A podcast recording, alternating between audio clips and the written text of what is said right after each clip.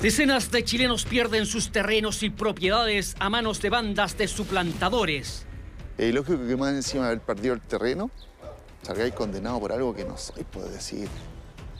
Es una estupidez. Concurren a las notarías fingiendo ser los dueños de un terreno y engañan a los funcionarios y a sus potenciales víctimas.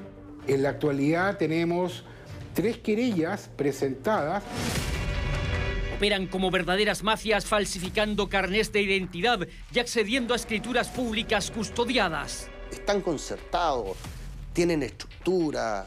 Lo más curioso es que son conocidos de tribunales.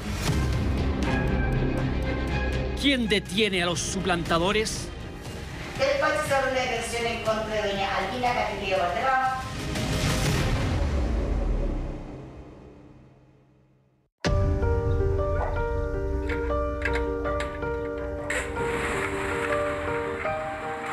Este es nuestro sueño que nosotros una vez quisimos concretar con mi señora. Ya habíamos hecho hasta el proyecto de urbanización de, hasta una casa habíamos preparado acá. Y el dormitorio iba a dar siempre hacia la cordillera. Y lógico que más encima de haber perdido el terreno, salgáis condenado por algo que no soy, puedo decir. Es una estupidez. Alguien tiene que ser bien la pega en este país. Él es Jason Silva, trabajador que durante años juntó dinero para comprar un terreno donde edificar su casa propia. Eso hasta que un día buscando en los avisos clasificados encontró una oferta muy conveniente según él. Por el aviso de Yapo, encontré un terreno aquí en la Florida. Estaba bastante conveniente, ya un terreno grande y todo lo demás, lo que siempre había soñado. El terreno de mil metros cuadrados, emplazado en un barrio residencial de la Florida, costaba 26 millones de pesos. Su extremado bajo valor se explicaba, según le habría comentado el corredor de propiedades a Jason Silva, porque estaba convertido en un basural. Había una toma ilegal cuyo desalojo había que gestionar y se debían varios años de contribuciones. Conversamos, me dijo que este terreno estaba votado hace más de 20 años, ya lo fui a verificar, el terreno realmente era un basural. Después de eso me envió por intermedio de una abogada, me mandó a la escritura para que la revisáramos y estaba todo conforme. Jason no lo dudó. Este era el terreno que soñaba y a los pocos días se concretó la venta en la 41 Notaría Capitalina. Estaban las dos personas, los dos dueños, tal como nos ha dicho el, el corredor, nos dijeron que eran personas adultas mayores y se firmó todo, todo bien. Me pidieron el carnet de identidad, se registró todo y una de las cosas que nos llamó la atención era que el pago tenía que hacerse en efectivo. Cuenta Jason que fue al banco, giró el dinero y al día siguiente, escritura en mano, concurrió a inscribir a su nombre la propiedad que acababa de comprar. Estaba todo en regla se fue al conservador y se inscribió a la, propiedad sin absolutamente ningún problema. Días después, Jason asegura haber pagado más de 5 millones de pesos que se debían de las contribuciones y con su señora comenzaron la limpieza del terreno e iniciaron las gestiones para desalojar a quien había levantado una mediagua y habitaba ilegalmente la propiedad. Acá sacamos más de 21 camiones de puras compras, restos de material de construcción, una media agua que habían construido al fondo. Esa, esa parte que está ahí estaba toda despejada, estaba toda abierta, quedaba colindada con los vecinos. Le pusimos esa, esa muralla. Nosotros emparejamos todos, le pusimos lo que es la electricidad. También le puse la electricidad. Si yo íbamos, íbamos ya a ponerle, urbanizarlo, íbamos a ponerle alcantarillo y agua. Relata Jason que estaban en eso cuando se acercó a ellos un antiguo vecino del sector para decirles que se había contactado con el dueño del terreno y que ellos jamás lo habían puesto a la venta, que todo lo de la notaría había sido una estafa. Los verdaderos propietarios habían sido suplantados y Jason y la notaría engañados. Ya le contaremos lo que Jason Silva califica como el insólito final de esta historia.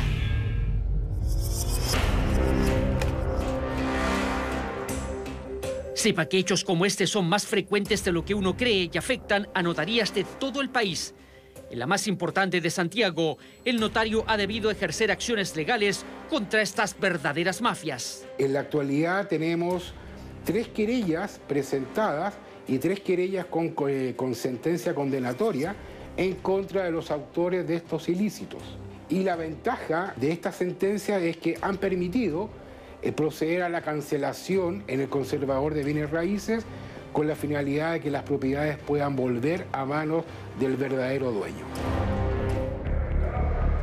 A veces las bandas de suplantadores cuentan con la concomitancia de funcionarios notariales. Fue lo que ocurrió en la 42 Notaría de Santiago. Cuando el notario Álvaro González asumió el cargo, debió continuar con el personal que prestaba servicios para la titular que acababa de ser destituida por el Poder Judicial. Aparentemente, cuenta el notario, dentro de aquellos funcionarios había una manzana podrida. Albina Catreleo Valderrama, hoy querellada en cuatro causas de suplantación.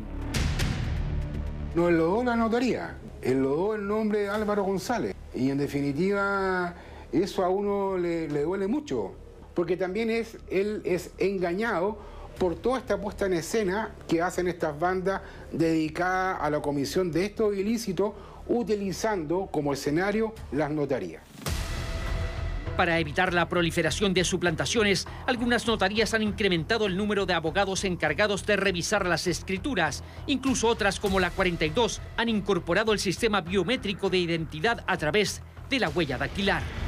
Este biométrico está en conexión directa con lo que es el registro civil y se implementó como una medida de seguridad y de protección hacia las personas que vienen a hacer eh, algún trámite o vienen a hacer en calidad de usuario de esta notaría. El sistema biométrico es fundamental porque las bandas de suplantadores adquieren o venden decenas de terrenos, a veces de un altísimo valor, valiéndose de carnés falsificados en los que aparece la información del legítimo dueño, pero con la fotografía del suplantador que se presenta ante el notario, haciendo muy difícil la detección de la estafa están concertados, tienen estructura, se dedican a esto. Profesionalmente se dedican a esto.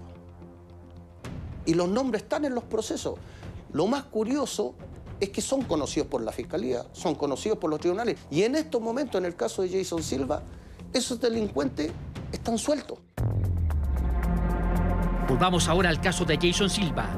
Luego de adquirir el terreno, pagado las contribuciones adeudadas, gastado varios millones en limpieza y arriendo de camiones, haber habilitado electricidad y pagar la cuenta correspondiente cada mes, Jason fue formalizado como miembro de una banda de suplantadores. Lo pagué, pagué las contribuciones. Jason Silva fue procesado por el delito de falsificación de instrumento público, uso malicioso de instrumento público y eh, estafa. Este es nuestro sueño. Y yo dije, pero ¿cómo me están culpando a mí si lo único que hice yo fue comprar un terreno de un aviso? Por otro lado, fui a la notaría, una notaría prestigiosa. O sea, ¿en qué, qué en qué yo a, la, a quién? Yo pagué por ese terreno, seguí pagando las contribuciones. El Ministerio Público solicitó 10 años de cárcel para Jason Silva. Su abogado defensor asegura que la investigación policial fue poco rigurosa y la Fiscalía nunca demostró, según él, real interés de ir tras los verdaderos suplantadores. La verdad que la investigación fue pobre. Él compra la propiedad por intermedio de un corredor de propiedades. Corredor de propiedades que no fue investigado, nadie sabe quién fue. Los documentos fueron enviados por una abogada. Sabemos quién es la abogada, pero no compareció como testigo. No supimos quiénes fueron los adultos mayores que comparecieron a firmar. Nunca lo supimos. Todos los carnets cédula de identidad que figuran en las notarías, las copias, y los que se presentaron en ese momento, son originales. No se investigó al registro civil o la empresa que le remite los carnets de identidad al registro civil. Casos como este, según el abogado, existen muchos. Acusa que las investigaciones suelen no profundizarse y el hilo se corta casi siempre por lo más delgado, dejando a gran parte de los suplantadores sin sanción. Hay un grupo de delincuentes que están acreditados en el juicio A, B, C, D. Están acreditados todos. Los abogados ya sabemos quiénes son. Delincuentes que se dedican a esto, ellos van al conservador, hacen estudios, hacen las publicaciones, eh, ocupan distintas notarías, por eso no es responsabilidad de la notaría, ocupan cualquier notaría. Lo peor es que son avalados sin querer o sin saber por la Fiscalía, por Policía de Investigaciones y por tribunales. ¿Por qué? Porque en este caso se pudo haber investigado, o en muchos casos más se pudo haber investigado más a fondo. Tal como señala el abogado, tras la investigación del caso de Jason Silva, salió a la luz un nombre que se repite en otras causas de suplantación, Claudio Nieto Barrera, quien aparece vinculado a la presentación de escrituras públicas falsas en las notarías. Pese a ello, la investigación, señala el profesional, se centró solo en su defendido, esto según él, por una especie de buenismo jurídico. Vamos a tratar de resolver esta situación, devolver la propiedad, dejar todo más o menos a todos contentos. Dejamos a la fiscalía contento, a policía contento, a tribunales contentos, corte contenta, víctima contenta, porque le devolvieron la propiedad. Y Jason Silva lo vamos a dejar más o menos feliz porque le estábamos pidiendo 10 años y lo dejamos en 3 años y un día y lo dejamos en libertad. Desde la Fiscalía Centro Norte se nos señaló a través de un comunicado que no solo el fiscal del caso, sino que la Corte de Apelaciones por unanimidad llegó a la convicción jurídica que Jason Silva tuvo participación en el ilícito investigado. De la sentencia se infiere que el sitio le fue vendido a un precio no razonable inferior incluso a su avalúo fiscal y su testimonio tuvo algunas contradicciones. Mientras tanto, las suplantaciones suman y siguen. El notario Álvaro González se creyó por tres casos de suplantación en los que se logró identificar a un supuesto integrante de la banda de suplantadores. Adivinen quién. Claudio Nieto Barrera, quien utilizaba a Alvina Catrileo Valderrama, funcionaria entonces de la notaría, para llevar a cabo las suplantaciones. Ninguno de los dos imputados se presentó al juicio abreviado en el que se pediría para ellos cuatro años de cárcel. Se abre una detención en contra de doña Albina Catrileo Valderrama, la cual debe ser diligenciada por ambos policías. Jason Silva, pese a su condena de tres años de libertad vigilada, alega completa inocencia. Señala ser una víctima más de las mafias de suplantación que actúan en el país, las que cada año logran millonarios ingresos operando hasta aquí, muy lejos del radar de nuestras autoridades.